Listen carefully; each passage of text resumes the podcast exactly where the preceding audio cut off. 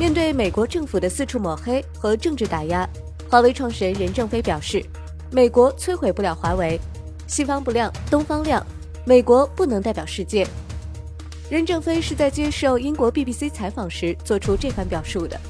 他说：“即使更多国家在美国的压力下暂时放弃华为，华为也只是把规模缩小一点，而华为会不断提升自己的产品和服务水平。”任正非就美加联手抓捕孟晚舟一事表示，这是不可接受的政治行动。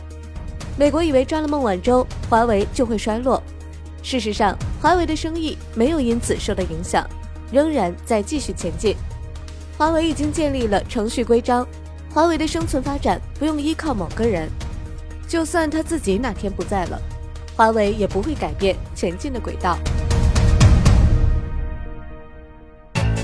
界面财经大事件，了解全球财经要闻。欢迎下载界面新闻 App，在音频频道收听更多精彩内容。